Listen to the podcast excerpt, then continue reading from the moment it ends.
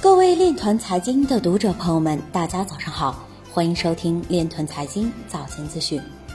今天是二零二一年七月三十一日，星期六，农历辛丑年六月二十二。首先，让我们聚焦今日财经。德国将允许机构资金投资加密货币，不得超过投资组合。国际货币基金组织计划加强数字货币监控。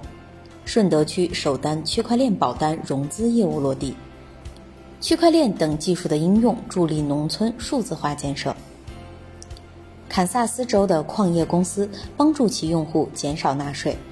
香港上市公司创联教育金融花费1.66亿元收购富环球集团区块链及加密货币业务。马来西亚证券委员会对币安的非法经营采取执法行动。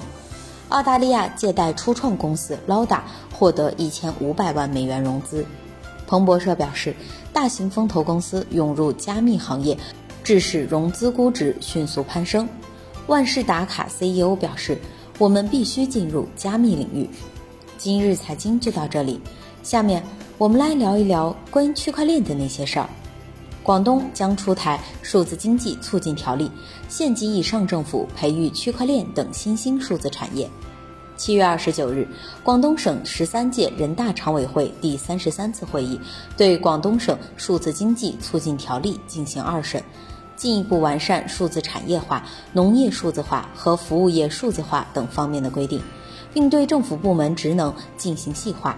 根据条例，针对数字产业化，省政府及有关部门应当统筹规划集成电路、软件、新一代移动通信产业发展；县级以上政府培育人工智能、大数据、区块链、云计算、网络安全等新兴数字产业，重点培育新一代电子信息、软件与信息服务、智能机器人等数字产业集群。